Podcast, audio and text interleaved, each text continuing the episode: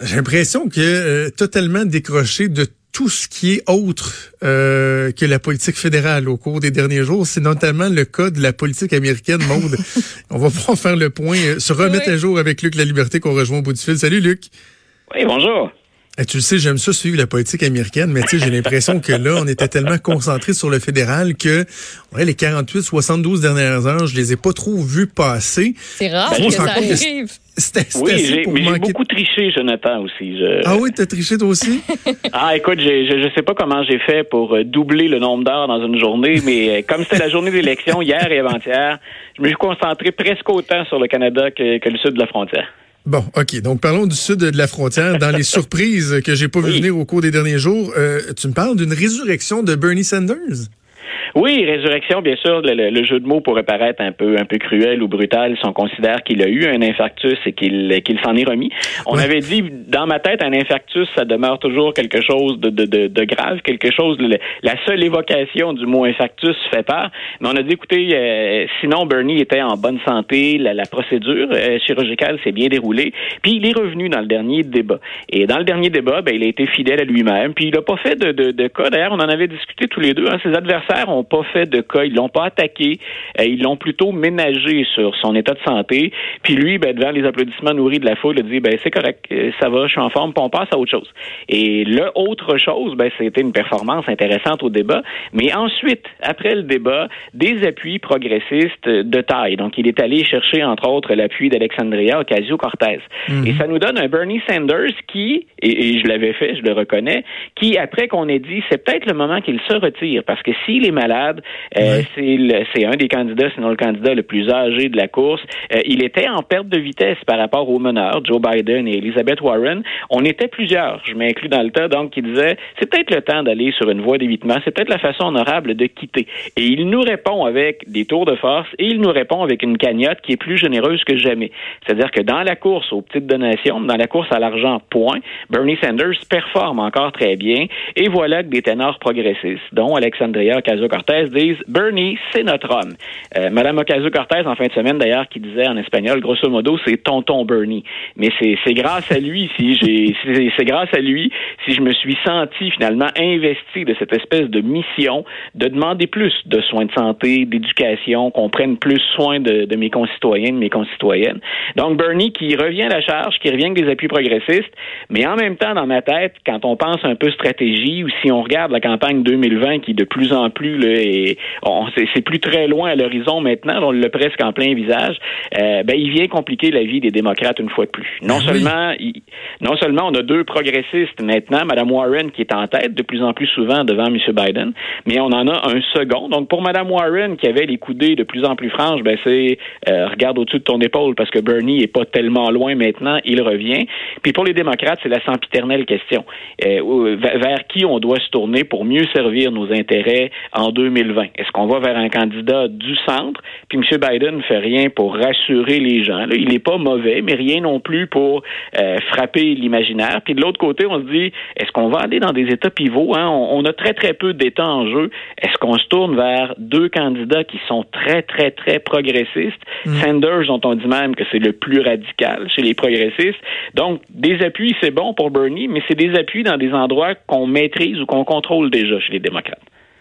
Parlons du processus de, destitution. Les démocrates qui espéraient gagner un certain momentum euh, avec ça, c'est c'était des éléments nouveaux, le processus officiel qui s'enclenchait. Est-ce que la cible est, est atteinte? Est-ce qu'on doit réajuster le tir? On en est où? là? C'est intéressant ça aussi. Puis j'ai, euh, j'ai publié un petit billet sur le, blog du journal ce matin en lien avec ça. Moi, je pense que les démocrates, au moment où on se parle, et la, la, fenêtre, l'opportunité, la, fenêtre d'opportunité pour destituer Trump ou à tout le moins lui faire mal avec cette, produit, cette, euh, cette procédure-là, euh, elle sera pas éternelle. Il faut que ça se règle pendant ou un peu avant l'élection.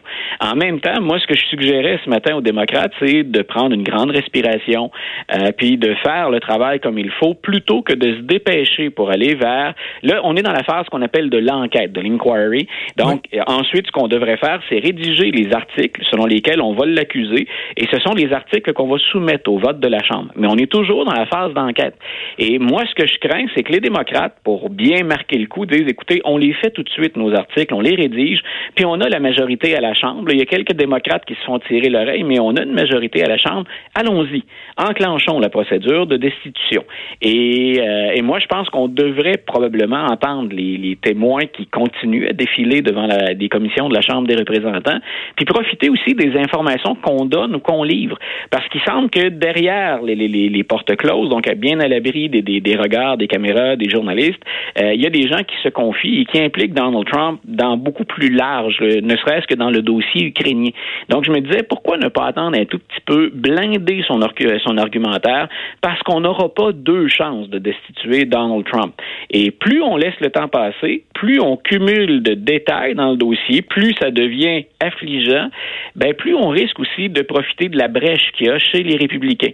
En fin de semaine, il y avait Lindsey Graham, qui est un sénateur dont on entend parler depuis longtemps. Et M. Graham a longtemps été justement un défenseur de Donald Trump. Puis dans le dossier ukrainien, il est carrément ébranlé. Il a dit euh, ce que le président a fait, les mesures qu'il qu'il met en place, puis la façon dont il le fait, c'est carrément inacceptable. C'est sa plus grosse bêtise. Et en fin de semaine, il a dit en entrevue à la télévision, écoutez, pour ce qui est de la destitution, je serais ouvert à regarder d'autres preuves. Donc, ça ne peut être qu'un bras de fer pour dire à M. Trump, mettez la pédale douce, ralentissez et écoutez-nous, mais c'est un message que Donald Trump devrait écouter comme il faut. Parce que quand un pilier comme Lindsey Graham dit, je suis prêt à entendre des preuves supplémentaires ou à voir des preuves supplémentaires, moi, je prêterai l'oreille. C'est pas, c'est pas un sénateur insignifiant en termes de pouvoir, en termes de portée quand il s'exprime. Il y a son chef de cabinet aussi, euh, Mick Mulvaney, qui a, qui, a, euh, qui a, fait un peu de dommages là, en ayant des propos euh, euh ambigus, si on veut, sur toute l'histoire de l'Ukraine. C'est-à-dire que les propos pour tout le monde semblaient assez clairs, incluant pour M. Trump, mais c'est devenu ambigu quand il a tenté de récupérer la balle, M. Mulvaney, parce que euh, l'entourage immédiat de M. Trump, il en fait partie, et on n'était pas content de ce qu'il a dit. Mais grosso modo, il a confirmé devant les journalistes, écoute, on pourrait partir l'enregistrement. Oui, M. Trump a abusé de son pouvoir, ce que du personnel diplomatique est venu dire.